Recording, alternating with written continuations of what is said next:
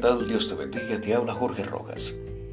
Nuestra matutina para el día de hoy, domingo primero de noviembre. Un mundo de tristeza. Porque mi alma está hastiada de males y mi vida cercana al Seol. Soy contado entre los que descienden al sepulcro. Soy como un hombre sin fuerza. Salmos 88, 3 y 4. El mes de noviembre lo dedicamos al problema de la salud mental más extendido globalmente, la depresión.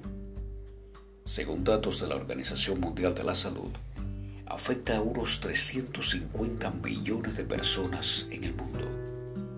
Dicho de otro modo, el 5% de los ciudadanos de a pie, es decir, no hospitalizados, ha sufrido depresión durante los últimos 12 meses. Además, el problema va en aumento, presumiblemente por las presiones económicas, el deterioro de las relaciones, el desempleo, los desastres naturales y la desesperanza.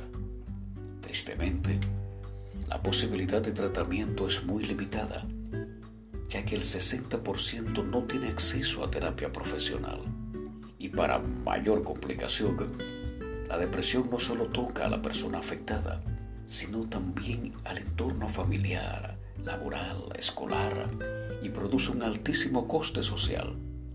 La depresión es otra lacra de la condición humana que nos recuerda el tiempo en que vivimos. Sin embargo, el Señor nos ofrece muchas promesas y evidencias de amparo que no pueden caer en el olvido. El versículo de hoy es un ejemplo de la intensidad del sufrimiento. De hecho, todo el Salmo 88 es una muestra de la oscura realidad de la vida.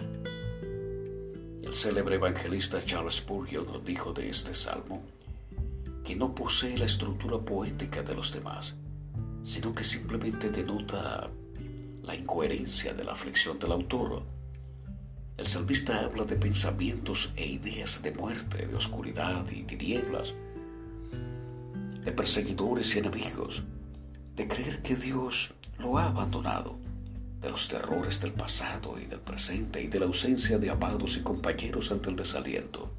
Pero, aún en medio de este lenguaje duro y tenebroso, el salvista busca a su Creador, se dirige a Él día y noche y le ruega, inclina tu oído.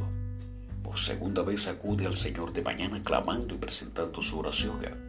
El resto del salmo lo dedica a expresar su dolor mi querido amigo, mi querida amiga, si en algún momento sufres desánimo o incluso depresión, intenta extraer la lección más importante de este salmo. Dirige a tu Creador, ve a Él. Dirige tu oración al Señor, tus pensamientos. Muchos personajes bíblicos en medio del más profundo desaliento oraron a Dios, aunque fuera para expresar su desesperación y hasta su deseo de morir.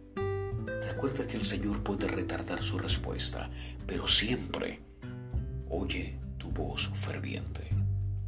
Decía yo en mi apuro, excluido soy de delante de tus ojos, pero tú oíste la voz de mis ruegos cuando a ti clamé. Salmos 31, 22. Que Dios te bendiga, que tengas un lindo, lindo día.